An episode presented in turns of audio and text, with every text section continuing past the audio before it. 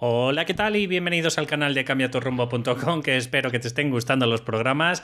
Y si no, pues como siempre te estoy comentando, házmelo saber, por favor, que en la medida de lo posible haré todo lo, que pueda y que esté en mi mano para ir modificándolos, mejorándolos e implementando pues nuevos conceptos, nuevos tips o, nueva información que pueda ayudarte a emprender. Eh, si eres una persona pues que de alguna forma estás padeciendo el síndrome del impostor, quiero recordártelo para si no lo tienes muy claro o si crees que hay alguno de los conceptos que sí los tienes claros pero otros no, pues como efectos secundarios podríamos decir que tienes procrastinación, parálisis por análisis, debido a tu perfeccionismo, que de alguna forma te ha estado siguiendo durante toda la vida y culpa de este perfeccionismo, pues al final tienes miedo a mostrarte, miedo a que crees que nunca eres suficiente, nunca estás preparado, nunca es el momento idóneo para emprender y sobre todo, sobre todo miedo a fracasar, aunque vulgarmente o tradicionalmente el síndrome del impostor son para la gente que ha conseguido el éxito y de alguna forma no se cree dicho éxito,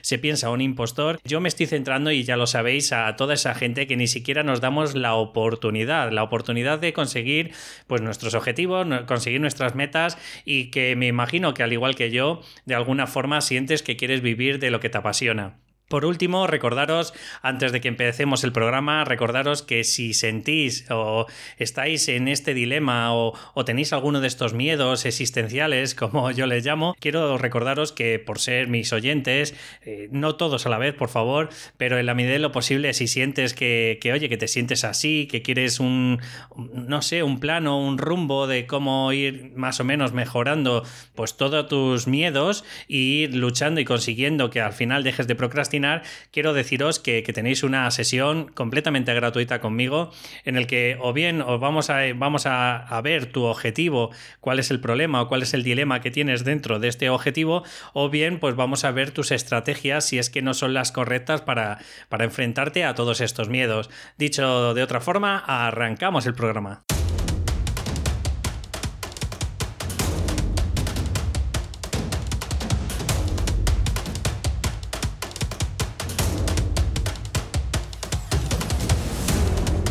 Ya estamos por aquí y bueno, recordaros antes de nada que si queréis conseguir esa masterclass que os he preparado para que de alguna forma dejéis de procrastinar y que lo hagáis pues do yourself, ¿no? Pues podéis eh, descargaros en cambiatorrombo.com barra formulario de suscripción y ahí pues tendréis eh, esa masterclass que dura aproximadamente unos 25 minutos y te voy a dar la herramienta necesaria para que vayas continuando con tu objetivo. Para mí, aunque parece a priori sencilla o puede parecer sencilla, para mí ha sido muy poderosa y muy clarificadora porque gracias a esta herramienta he sido capaz de ir en el buen sentido picando piedra cada día, es decir, me refiero a, ir forjando la realidad que yo quiero forjar y gracias a ella pues poquito a poco oye voy consiguiendo mis objetivos, mis sueños y cada día pues voy teniendo unos poquitos más de clientes hasta que me sienta con la seguridad suficiente, ¿por qué no? Pues para vivir ya directamente de lo que me apasiona de ello. Y hoy me quiero eh, centrar porque no sé si os habéis dado cuenta y si estáis a medio camino, que me imagino que eso es lo que os ocurre, tenéis que empezar a tener una conciencia de que somos emprendedores. Las personas que de alguna forma nos estamos desarrollando y nos estamos creando una identidad nueva porque trabajamos por cuenta ajena, y en la medida de lo posible, pues al final estamos eh, intentando conseguir el objetivo de vivir de lo que nos apasiona, tenemos que empezar a tener a cambiar ese chip y empezamos a pensar de que todas las cosas que hacemos tienen un significado y tienen un para qué y el para qué es para ayudar a las personas que están parecidas a ti o un nivel, un escalón más bajo que tú, que tú puedes ayudar a ese tipo de personas y de alguna forma pues te estás desarrollando a nivel potencial, a nivel intelectual, incluso a nivel de de, propósito de vida. Entonces, de verdad, lo primero que quiero que daros, porque hoy quiero daros siete, siete, problemas por los que pasamos los emprendedores, lo primero que tienes que tener claro, porque si no, no tienes ni siquiera estos problemas, es que tienes que tener, pero vamos, clarinete, como le digo yo, pues el que eres un emprendedor, ¿vale? Y emprendedor es aquella persona que, que vive por y para su sueño, no para el de otro, sino para estar trabajando, pues o bien a través de un blog, o bien a través de tu terapia, o bien a través de, de tu proceso de coaching de alguna forma todos somos emprendedores y necesitamos pues eh, buscarnos las habas y buscarnos los garbanzos. Entonces, o empiezas a tener un cambio de chip en el paradigma en el que te empiezas a dar cuenta de que, joder, que todo eh, lo que tú no puedas permitirte pagarlo, es decir, el que, gestiona, el que lo gestione otro, al final tarde o temprano lo tienes que hacer tú. Y aunque tengas el dinero suficiente para hacerlo, quiero dejarte claro que aún así tendrás que supervisarlo. Por eso te digo que, encarecidamente de verdad empieces a plantearte la alternativa de que tienes que pensar de que eres un emprendedor. Y el emprendedor es eso, es una persona que, que trabaja 24 horas a full, ¿vale? Y que obviamente vas a trabajar por cuenta ajena para otros, como te presenté en la entrevista pasada de Miguel que se levantaba a las 5 de la mañana para empezar a trabajar en su página web, en su proyecto, y eso es lo que intento inculcarte. Por eso antes de decirte los siete errores más comunes que tenemos los emprendedores, que yo me veo incluido en ello, es eso, es el tener, cambiar ese paradigma, cambiar ese chip y empezar a aceptar de que eres un emprendedor. Porque si no, eres una persona pues que tiene un hobby bastante caro y que en realidad lo único que lo hace es porque tiene una pasión y lo hace por transmitir de forma gratuita y de forma desinteresada y ya está. Y también está bien, o sea, cualquiera de las dos alternativas está bien. Bueno, el primer tip que te quiero dar de estos siete errores que solemos tener los emprendedores es el no tener un modelo de negocio. ¿A qué me refiero con modelo de negocio? Pues me refiero a cómo vas a hacer para conseguir ese dinero final. O sea, es decir, por ejemplo, Primero tienes que tener muy bien eh, solucionado y bien claro en cuál es el, el, problema que tiene tu cliente ideal y cómo lo vas a solucionar. Es decir, cuál es el beneficio final que le das tú y no otra persona eh, a ese cliente ideal.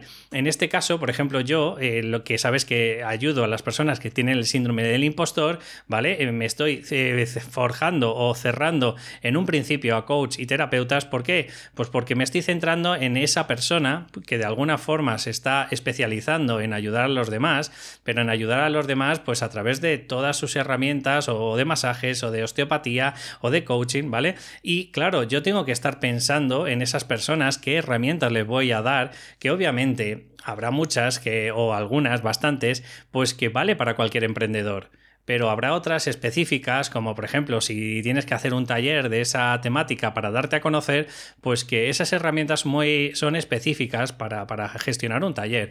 Claro, si tú a lo mejor eres un emprendedor que lo que estás haciendo es vender, por ejemplo, productos online, pues de muy poco te va a servir esto, ¿no? Entonces, como te digo, tienes que tener un modelo de negocio claro. Por ejemplo, si va a ser una membresía, como te comentó Miguel Antúnez en la entrevista anterior, y en esa, en esa membresía tienes que saber cuánto es el, precio recurrente que te va a pagar las personas, si vas a hacer vídeos, si vas a hacer Zoom, o, sea, es decir, que vas a tener como un grupo de personas en directo que te pueden hacer preguntas. En definitiva, tienes que tener claro eso, de si es una membresía, si es una academia, por ejemplo, en el que pagas, pues, pues te digo que a lo mejor puedes pagar un curso, vamos a poner 100 euros, 200, 300, 500 euros por un curso, ¿vale?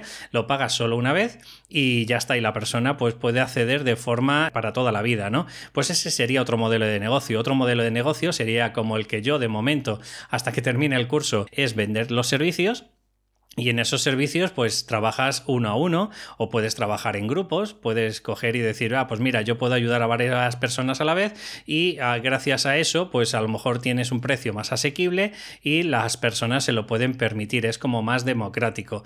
En cualquiera de los casos, primero, de verdad, por encima de todo, tienes que tener, saber, o saber bien claro qué es lo que ayudas, a quién va dirigido y por supuesto luego tener bien claro el cual, cómo vas a recibir pues esa economía de alguna forma eh, que, vuelva a tu bolsillo, ¿no? Porque, porque si muchas de las veces al final empezamos a escribir en un blog, empezamos a enseñar todo nuestro eh, eh, contenido, perdonar, pero claro, llega la hora de la verdad y dices, oye, ¿y cómo lo haces para que la gente te contrate o consigas dinero a través de todo lo que estás aprendiendo, ¿no? Pueden ser también afiliados, Es decir, que haya gente pues, que ya tenga un cierto renombre en Internet y, oye, pues llegas a un acuerdo con ellos y dices, oye, pues mira, todos los que me vengan de tu nombre, pues eh, nos llevamos un porcentaje cada uno y ya está.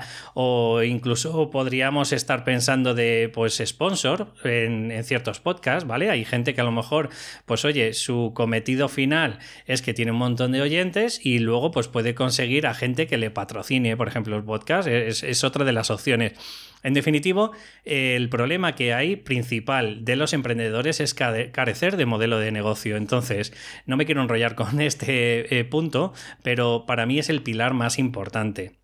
El segundo, cuando ya tienes tu modelo de negocio, es eh, comprobar si funciona, si hay viabilidad o no en ese modelo de negocio y yo calculo que a los seis o ocho meses, pues sería una opción bastante viable de saber si, oye, se hay una evolución. Porque tú imagínate que has tenido un cliente en ocho meses, ¿no? Pues obviamente estamos hablando de que quizás ese modelo de negocio a día de hoy no es sostenible, ¿no? Entonces, un concepto que se le llama en emprendimiento se le llama a pivotar, ¿no? Entonces, lo que se me ocurre, lo que te planteo es que en la medida de lo posible seas consciente y realista contigo, con el negocio, y te plantees si en la medida de lo posible el ritmo que estás llevando es el, idóneo o tienes que buscar alternativas. Yo lo que te aconsejaría es, por supuesto que sí, que busques alternativas, que pivotes, que, que hagas modificaciones, no todas a la vez, porque si no nunca vas a saber cuál es la variable que has tocado, cuál es el palillo que has tocado y nunca vas a poder tener de alguna forma control sobre ello. Pero la idea que te digo es esa, pues a lo mejor puedes plantearte de, eh, no sé, vamos a poner que tienes una comunidad, esa comunidad eh, les ofreces la posibilidad de membresía, por ejemplo, ves que la membresía, pues oye, te han comprado tres y claro, con eso no puedes vivir, pues a lo mejor puedes plantearte de poner cursos eh, pues en el que sean individualizados, porque a lo mejor hay gente que, oye, que quiere algo muy concreto de ti, pero no lo otro, o a lo mejor pues les interesan tus servicios, pero no los vídeos.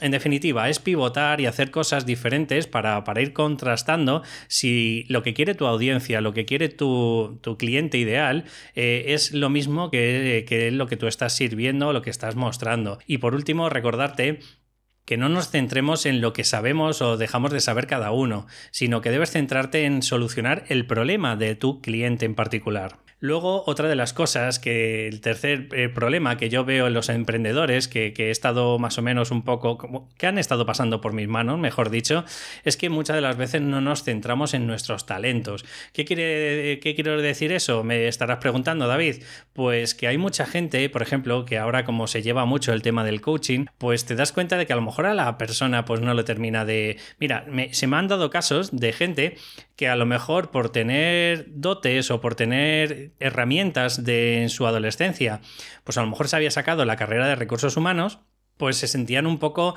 eh, más afines a ese departamento, ¿no? Pero, pero ellos se daban cuenta que en, su fuero interno, de, forma interior, en su alma, le estaba vibrando, por ejemplo, el, el ayudar a parejas en el tema del amor, ¿no? Entonces, si tú crees que tus talentos van por ahí, aparte porque eh, todo lo que vayas a estar leyendo, todo lo que vayas a estar desarrollando y formándote, pues probablemente va a ir de la segunda mano, ¿no? Que sería del tema de la pareja. Entonces yo, yo te pregunto, ¿para qué vas a estar sufriendo con un sector que vale que a lo mejor hay más tráfico, más público, hay más clientes? Porque, bueno, la, la mediana y grande empresa, pues es probable que te contraten tus servicios de forma más fácil, pero luego tú no vas a estar feliz, no te vas a sentir, pues que a diario estás ayudando al público que de verdad te apetece, ¿no? Y mucha de la gente también lo que ocurre es que no sabe cuáles son sus talentos. Entonces, yo lo que te propongo, una idea, una alternativa para, encontrar esos talentos, es que te des permiso durante dos, entre dos y cinco minutos cada día, dos solo,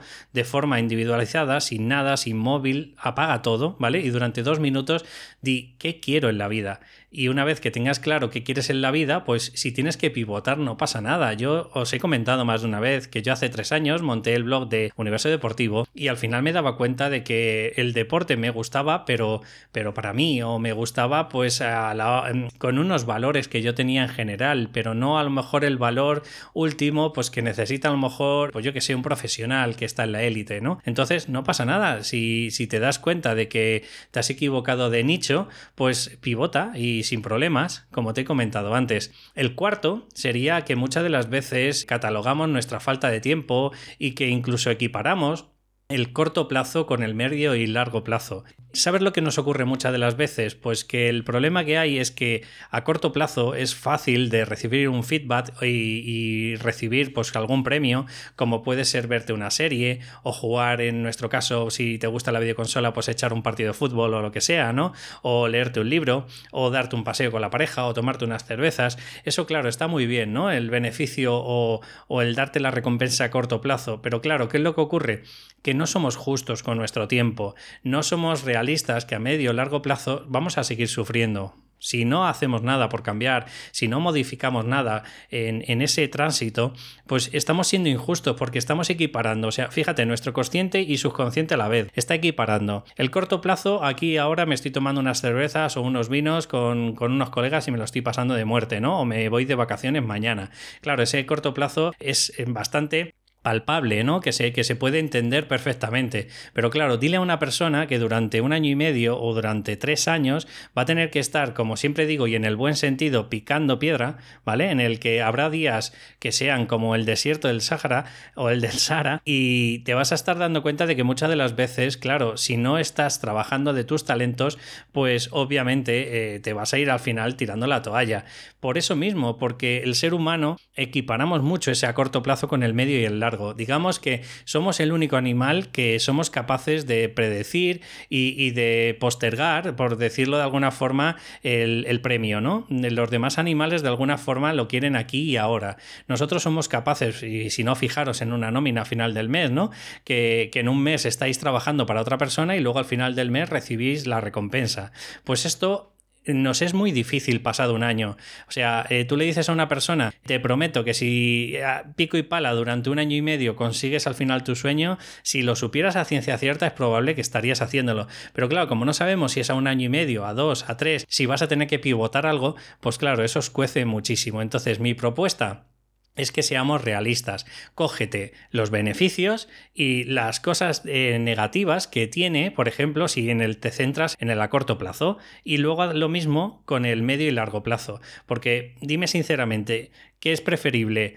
200 capítulos de la última serie X que ahora se lleva de moda o la alternativa de vivir de lo que te apasiona? Ahí lo dejo porque esta pregunta creo que es bastante filosófica o bastante metafísica, si la quieres llamar. La quinta de las opciones es coger y siempre estamos diciendo que no tenemos dinero, que el, emprendedor de hoy parece que, que, no sé, que estamos en un mundo victimista, que no tenemos ni un chavo, que pobrecito de nosotros y que nos estamos pues intentando emprender con, con al límite, ¿no? Siempre. Y yo me pregunto, ¿tú te imaginas todas las tiendas del barrio, la inversión que han tenido que hacer para entrar en un local, pagar el alquiler, la mensualidad, más luego si ha tenido que pagar algún plus o ha tenido que hacer una reforma, te imaginas, ¿no? Mínimo 30, 40, 50, 100 mil, 200 mil, o sea, imaginaros, ¿no? el gasto que tiene la persona. Yo me pregunto, si tú lo estás haciendo online, como es mi caso, y estás eh, pagando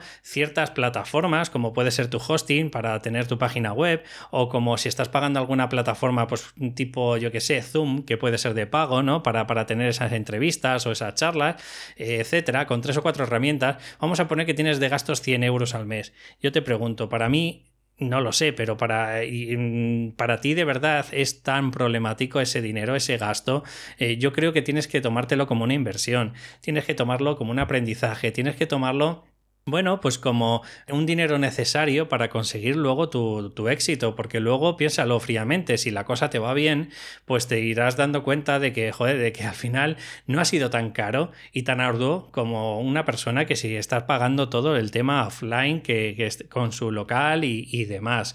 Si por lo que sea te sientes que, oye, con la tesitura de que ahora mismo tienes un montón de deudas porque te has metido en un montón de berenjenales y lo primero es quitártelas. Pues mira, mi recomendación es que te compres un par de libros de inteligencia financiera que te enseñen un poco a salir de esas, de esas deudas, perdona, y mm, una vez que tengas esas deudas, pues a lo mejor la alternativa sería empezar a invertir, invertir en ti antes que cualquier otra cosa. Y si por lo que sea no lo consigues en un año o en dos, bueno, por lo menos tendrás un aprendizaje. No sé, desde mi experiencia te digo eh, que probablemente probablemente no lo vas a conseguir a la primera y a lo mejor ni a la tercera, pero aún así tienes por lo menos el disfrute y la pasión de que si lo consigues va a ser de lo que a ti te encanta, de lo que a ti te apasiona y por ende pues al final vas a disfrutar y vas a tener una autorrealización personal. No sé, creo que frente a eso hay muy pocas cosas. Y el último tip es lo mismo que te intento inculcar siempre, ¿vale?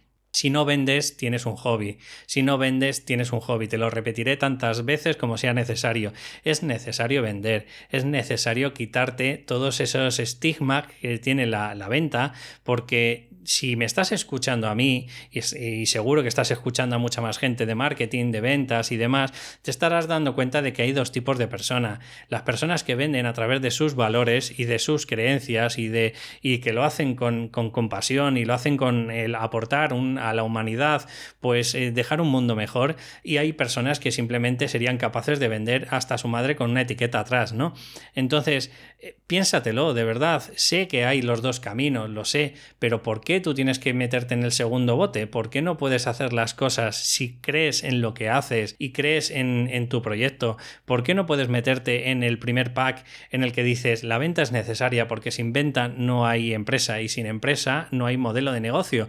Y sin modelo de negocio pues en realidad vas a trabajar por cuenta ajena para toda tu vida para otra persona. En definitiva, quiero que, que te hagan resonar un poquito estos siete tips que te he dado hoy y espero que en mayor o menor medida pues te hayan dado un poquito de claridad hacia dónde tienes que emprender, cambiar un poco el chip ese de emprendimiento y, darte, un, no sé, por lo menos la oportunidad de errar y no fracasar. Para mí no es un fracaso, para mí es errar, para mí es aprender a cómo no tienes que hacer las cosas. En definitiva, como siempre te comento, si te ha gustado el podcast y sientes que, oye, que te he dado un aporte o te ha dado un valor, pues me gustaría que en la medida de lo posible, si puedes, me des una valoración de 5 estrellas si estás a través de plataformas como iTunes o si vas a, través de plataformas como iVoox o Spotify, pues que en la medida de lo posible me des un me gusta, un comentario, pues para que me haya poquito a poco me vayan dando más feedback y si pudiera, pues estar cada vez mejor posicionado en el programa.